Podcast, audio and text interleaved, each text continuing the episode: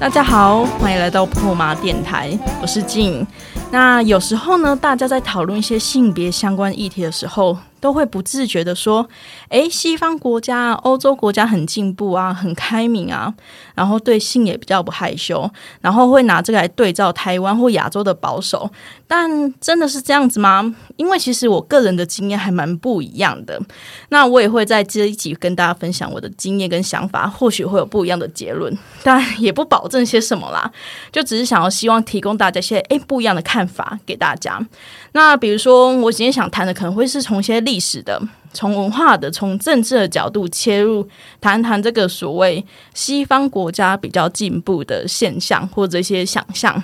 那这一集可能跟大家如果注意到的话，可能会发现跟之前疯疯癫癫的破马电台不太一样。今天可能比较认真、震惊一点点，但破马就是这样，能屈能伸嘛，可以疯疯癫癫的快乐约炮，那也可以大认真的跟大家聊文化分析。所以今天节目邀请了一位很难得回台湾的来宾七零五，那他要来跟大家分享他在欧洲的所见所闻，要跟大家一起讨论西方国家真的比较进步吗？我们欢迎七零五。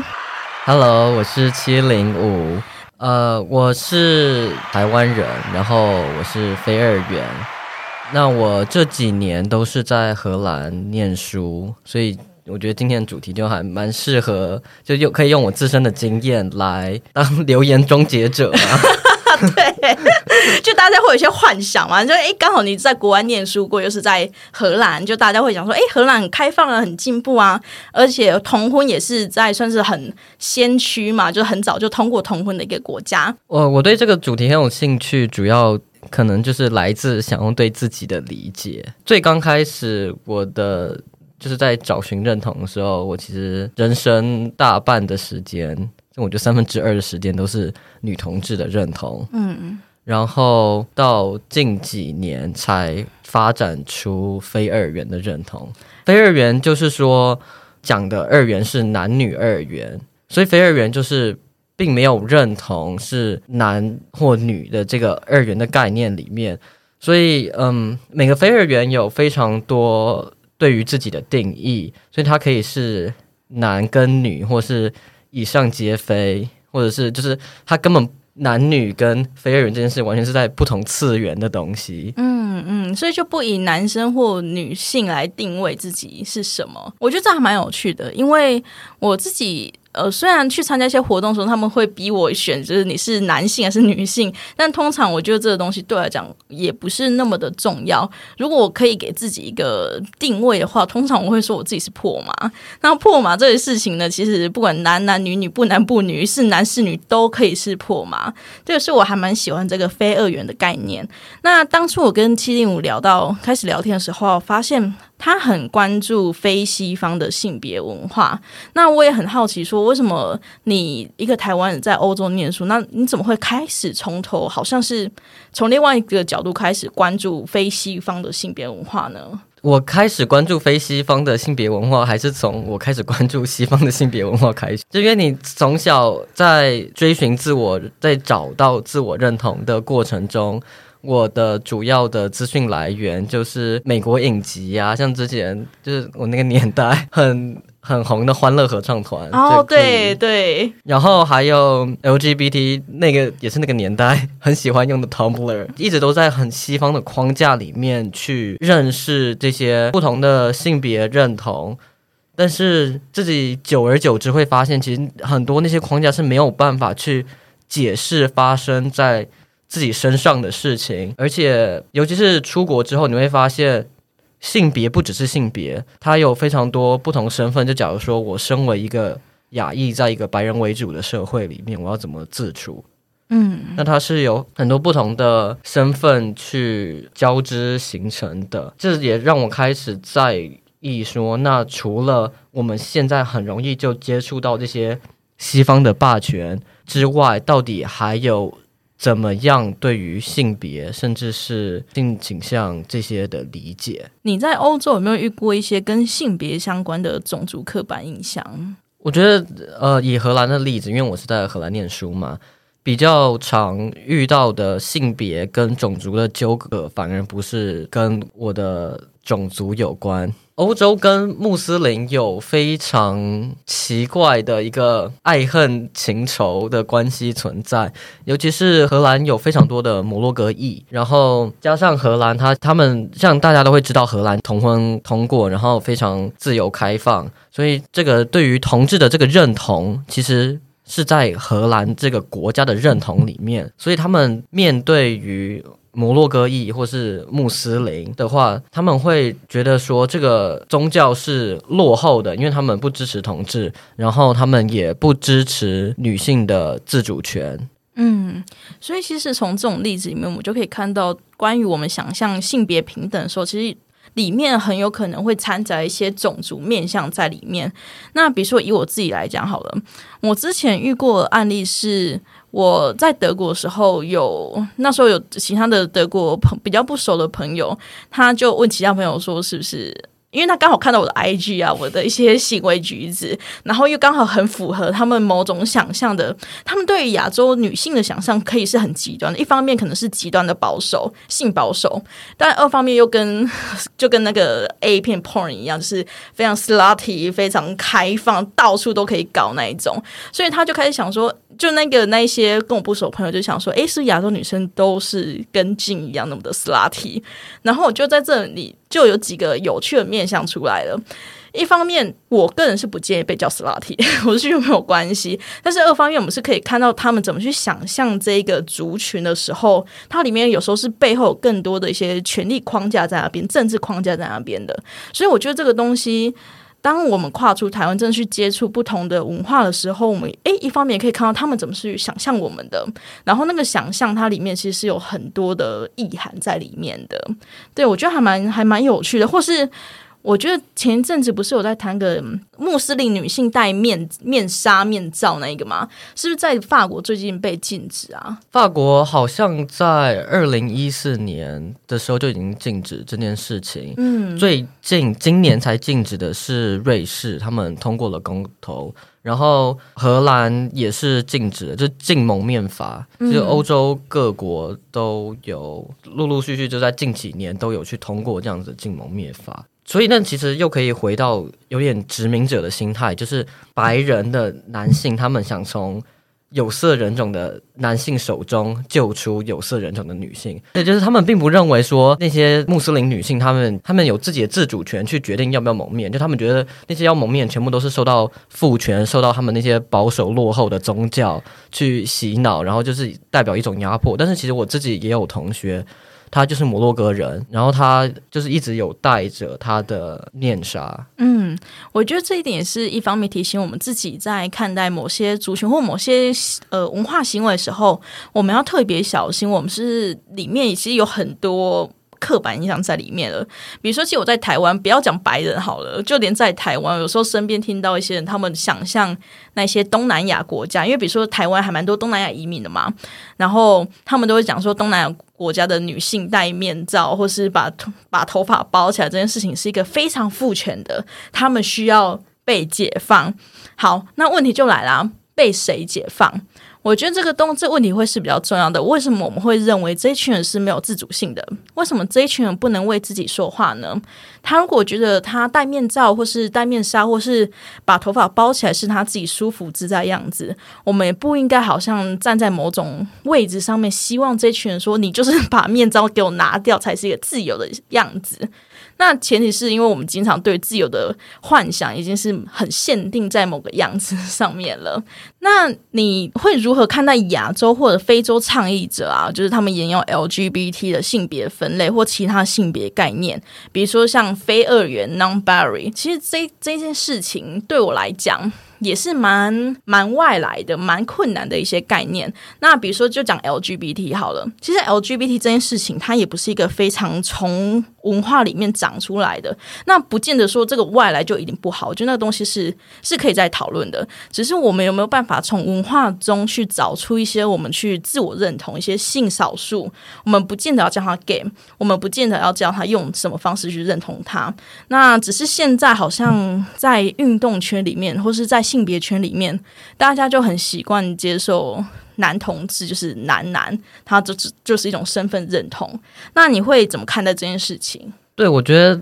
刚才有讲到一点很好，就是 LGBT 这个性别分类，或者它是否是个身份。因为如果呃回到最刚开始 LGBT 这个这个东西的产生，它是在精神科医学的时候开始把 LGBT 变成一个，因为他们是把它变成一种。精神病，所以他就被变成一种身份，而他不，他不是一个跟其他的行为，可能假如说像我是左撇子，但是我并不会把我的左撇子变成我的身份，代表因为我是左撇子，我就怎样怎样，所以他其实是有这样子脉络在。那像如果我继续以荷兰为例，荷兰之前有殖民过苏利南，那苏利南他们就有一个传统叫做 multi work，那这个这个 multi work 它的意思就是。苏利南的就是 working class 是什么？嗯呃，劳动阶级。哦，对对对，劳劳动阶级的女性，她然后她们可能会跟其他的女性或男性有不一定是性行为，也有可能是同居或共同抚养小孩。他们典型来讲是有小孩的，但是他们还是会跟其他的男性或女性有有不同产生不同的关系。嗯，那这件事情你就很难去用 LGBT 的方式去理解它。刚刚七丁五讲的让我想到一件事情，我有些朋友做的研究是研究明清时代的男色。我不知道有没有听过，就是男性的男，然后色情的色，男色。然后因呃，因为我不是做这一方面研究，但是我从旁边听到的是，那个时候在呃，在明清时代，他们不见得会认为这东西就是一个同性恋，就应该说同性恋这个概念在那个时候是一个不成立的事情，就是没有这个东西。所以对他们讲，那时候其实有相关的阶级，比如说他们是可能戏子，就是唱戏的，可能是男性，可是他们一方面是。在现代语汇下的一种性工作者，他们会去跟其他高官、男性高官发生关系。像那个东西，其实不太能用现在的同性恋语汇去形容这些人，因为其实那个时代脉络是完全不一样的。所以，其实我们可以看到，很多时候呢。我们现在在想象 LGBT 族群的时候，我们有时候会不自觉的拿来形容，比如说台湾的某些状况啊，或哪些其他文化的某些状况，但是它其实内它内容不见得会是相同的。那那个差异之处，可能就是我们要小心要注意的地方了。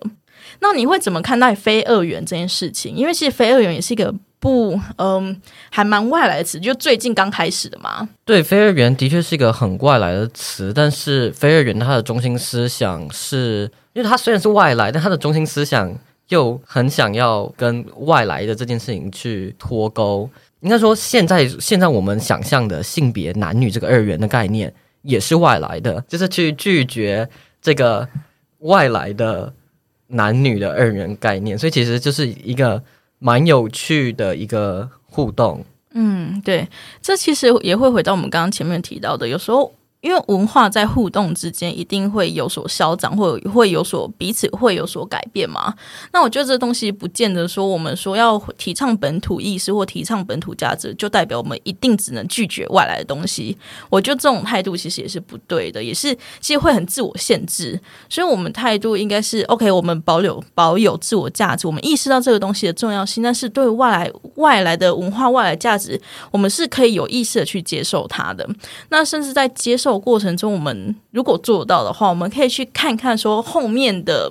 政治运作，比如说为什么是这个特定的文化过来这里，而不是我们的文化过去那边。我觉得这也是我们平常，嗯，不管是在是不是在性别议题上面啦，就是关于文化上面的话，我们可以自我的小心的。那除了比如说，如果我们像刚刚我们认为 LGBT 可能拿拿来解释，或是拿来看台湾的性别，可能是不够，或者是嗯不完全正确的状况下，那我们如何不要用 LGBT 的分类来自我认识或自我标签？我们有没有办法不要用身份政治的方式来认识自己呢？我觉得认识用身份政治方式认识自己会有点反过来，你应该是用自己出发去认识那些标签。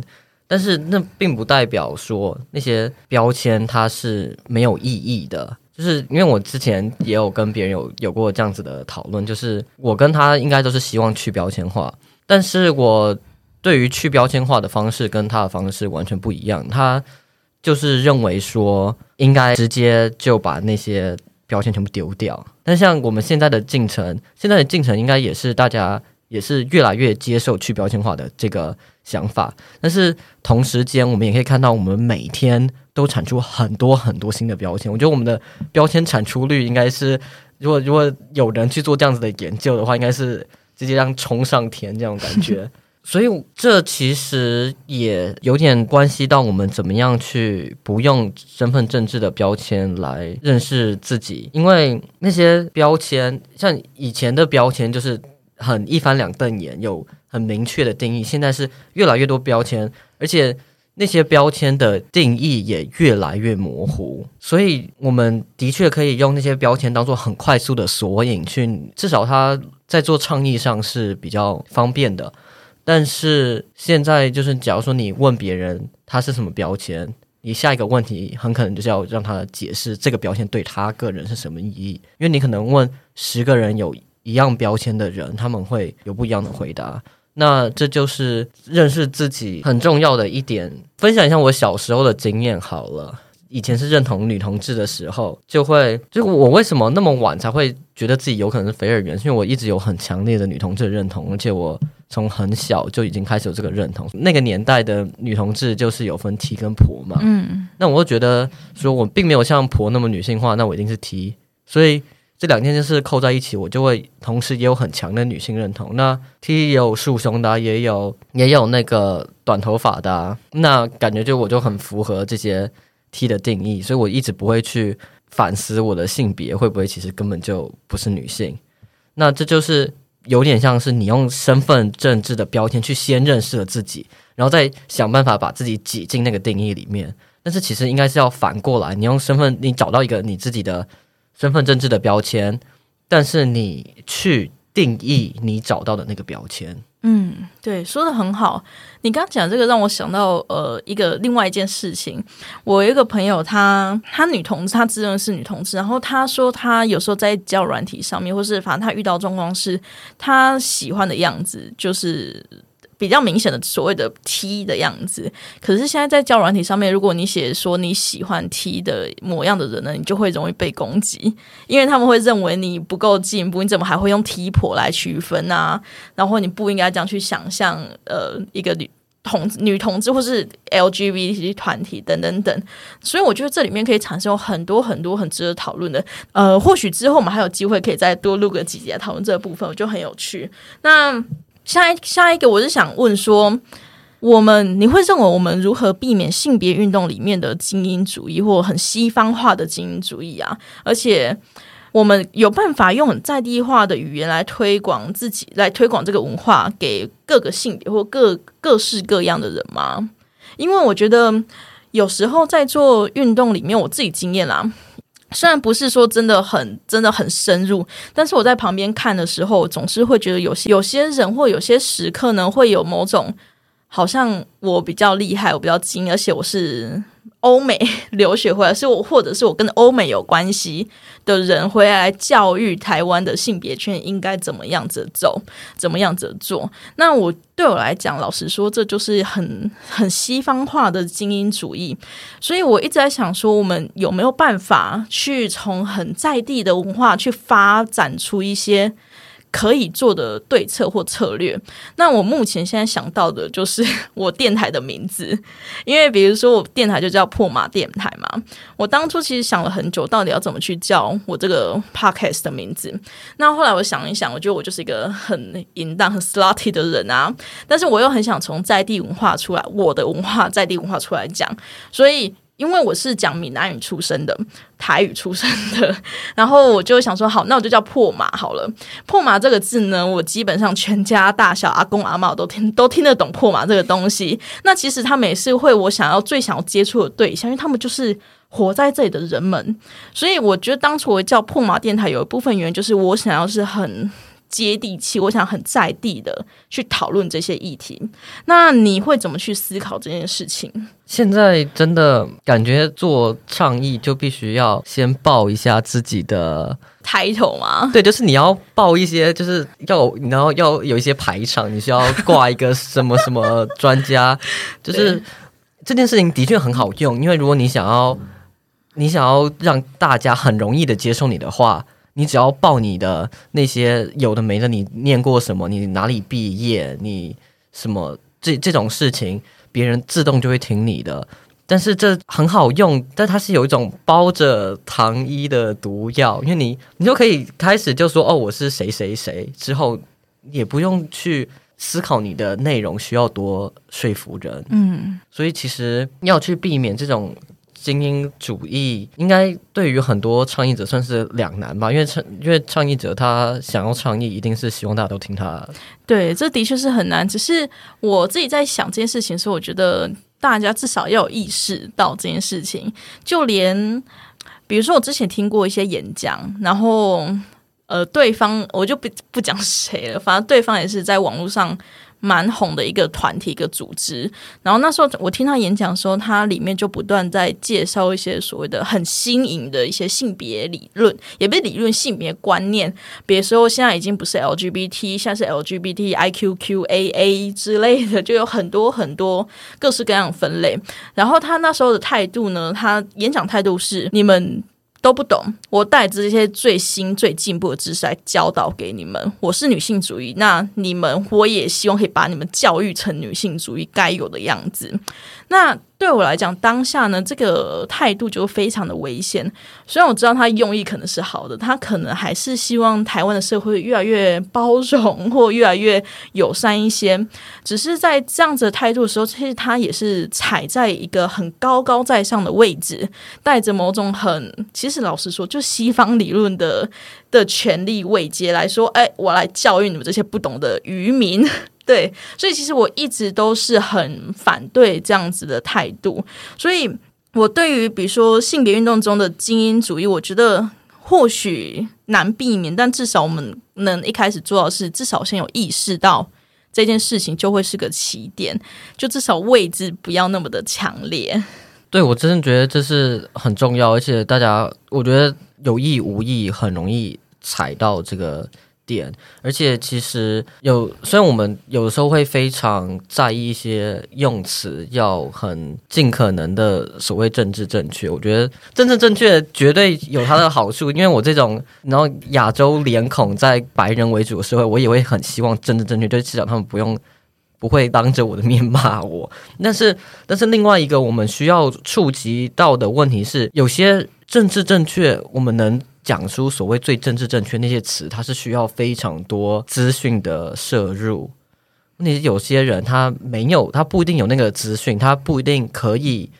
讲出。最正确的那个词，但是他透过他的人生经验，他其实也是对于这些性别或任何相关的议题是能有很大的帮助的。因为其实我觉得，我们有时候人跟人在互动之间，虽然真的正确很呃，或许很多时候会有帮助，没有错。但是其实我们要更在意是当下对方讲的脉络跟语境是什么。我们。人不要变得铁板一块嘛，我们还是要看一下当下状况是什么样子啊。那或许像刚刚七零五提到的，你要讲出那些字词，那些正很最正确、最新的正正确字的时候呢，其实你基本上你要很。门槛蛮高的，老实说，我就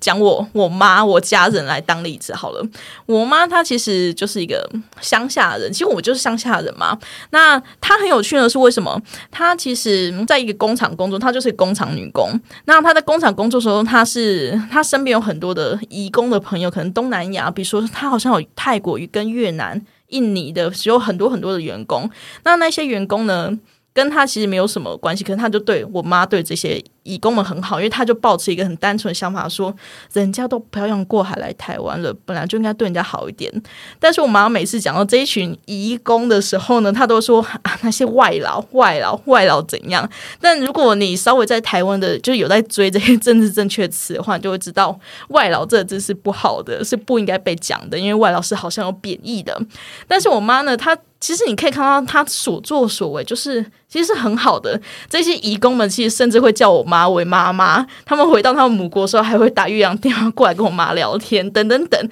虽然我妈讲的还是叫他们外啦、外瓦了啊之类的，可是说真的，在语境之下，最重要还是看他到底是那个状况是什么吧？我觉得，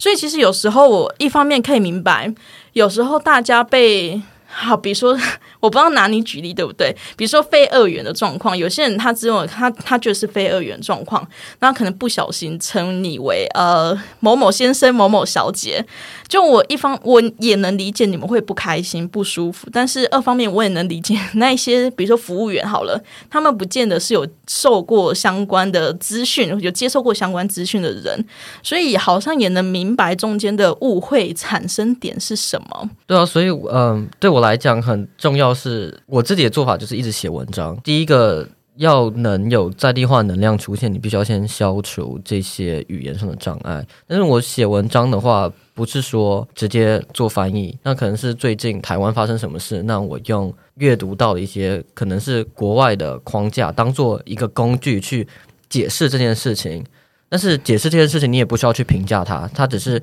所以我觉得西方化的那些那些理论。可以用，不是说不能用。毕竟，呃，做学术还是踩在人家肩膀上嘛，就是怎么样能运用在在地的框架，跟怎么样去转化它。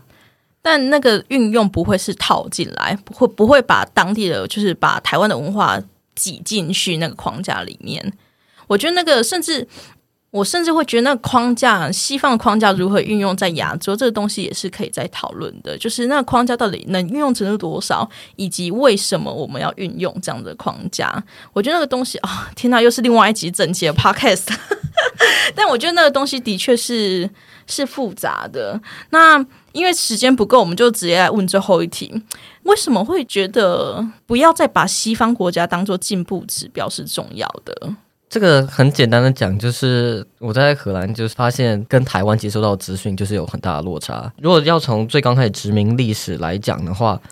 西方国家就是觉得自己很进步，那他们殖民的借口就是说，我要把我们的文明传给你们这些被殖民的地区，在没有被殖民之前，他们叫做未开化国家，土著嘛。对对，他们他们就是觉得你们就是土著，那我们是带来文明、跟希望、跟解放的这种神圣崇高的理想的。如果我们现在继续还把西方国家当做进步指标，然后再去，那我们等于是在重演这个殖民的过程，而且这个会让人产生非常多的盲点。就我觉得在很多社会议题上面，以及所谓需要进步的一些东西，都会有这种东西出现。但我觉得我们现在可以思。考是 OK，这是他们的发展进程，这是西方国家发展进程。那我们现在台湾有没有办法提出一个我们自己的进程？我们不以他们为参照，比如说他们路线是 A B C D，那我们没有路线是可能是其他方式，我们不会是 A B C D 的往前进，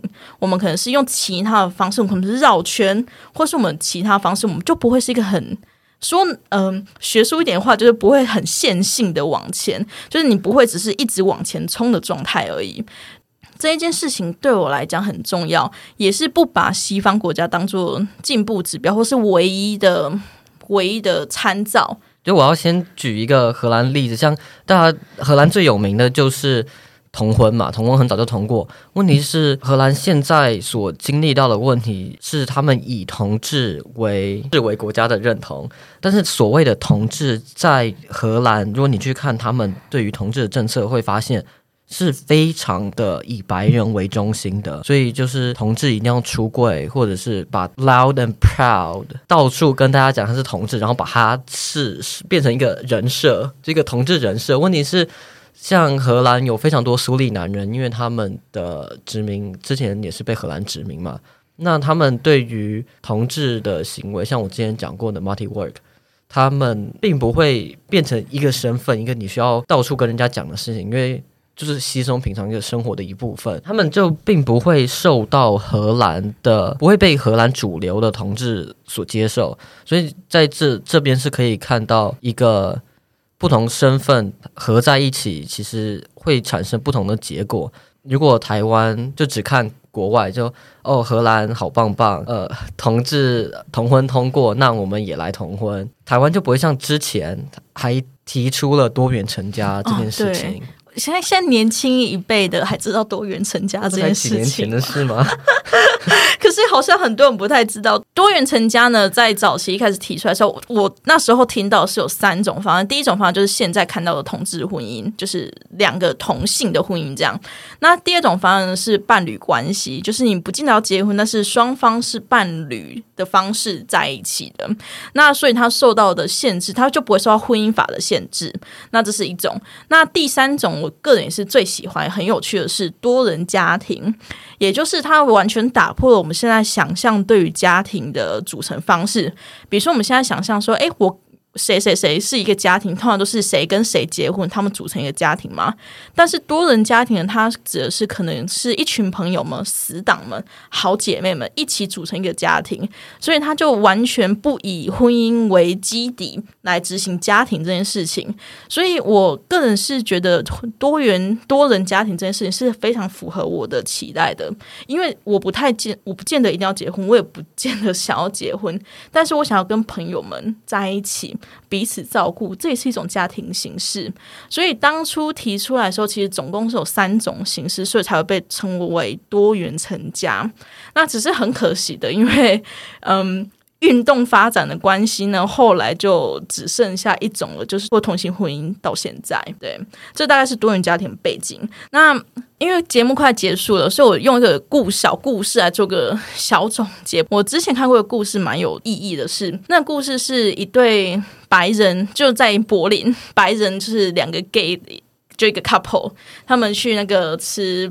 吃土耳其卷饼那一类的东西，然后他们吃土耳其卷饼的时候，因为他们去的时间很晚了，然后老板就一直，就老板当地语言不通，老板也不太会说德文，所以老板就一直跟他示意说不行，就是比手势说不行，要关门。然后因为他要做要关门，这个时候呢，那个老板就土耳其裔的老板，他就把手举起来，示意要把门拉下来，这动作了。然后那两个白人同事呢，看到老板把手拿起来，就很紧张，以为老板要打他们。然后，所以他们就觉得这家店很很不友善、很恐怖，是恐同的，所以他们就跑走了。然后他们跑走之后呢，还就是召集了就是柏林的各种 LGBT 友善的组织团体，隔天杀到那一家店去抗议。他们觉得那老板就是恐同，就是居然把手举起来。所以大家可以看到吗？这里面已经他。它有很多很复杂的面向。第一是那些那两位白人男同志，他可能在不同语言不通的情况下，误会情况下，他就以为对方是土耳其裔，所以自然而然的这里挂号，自然而然的把手举起来就是要打男同志，因为他们文化是好像不友善嘛。所以这个东西呢，我们在友善跟不友善以及种族之间，它其实是有时候会好像。很困难的交叉点，那我觉得这也是今天我们主要想谈论的。你可能听一听听到现在，发现，哎，你怎么没听懂？是很正常的，就连我自己其实也说真的也也没有什么确切结论。我觉得今天有趣的就是把这一集做成一个讨论的形式，让大家听看，诶，我跟七零五的想法是怎么在这些点上交汇以及差异。那所以其实在这做这一集之前，我真的还蛮犹豫的，因为毕竟跟平常的破马电台风格差很多。但后来想想，觉得。破麻电台其实一直都致力于发掘各种情欲文化，那也希望可以让大家看到差异的美好。所以当初我会就像刚刚提到嘛，把 podcast 取名为破麻电台，其实就是希望可以从当地从本身的文化去找到一些解放的可能。那虽然这集比较不一样了，但还是希望可以让大家一起认识，而且肯认自己文化的价值，不要再只是觉得西方国家就是比较好、比较进步、比较文明。那其实台湾啊，或甚至是亚洲或其他很多很多的文化，都是有很多非常有趣的一些瑰宝在里面，都是值得我们自己珍惜跟骄傲的。今天节目就到这边。节目听到这里的朋友，我想请你们帮个小小忙，帮忙推荐破麻电台给身边的亲朋好友。那如果太害羞的话也没有关系，希望听完这一集之后，大家可以更珍惜自己的文化。那今天节目就到这边，谢谢大家，也谢谢七零五，拜拜，拜拜。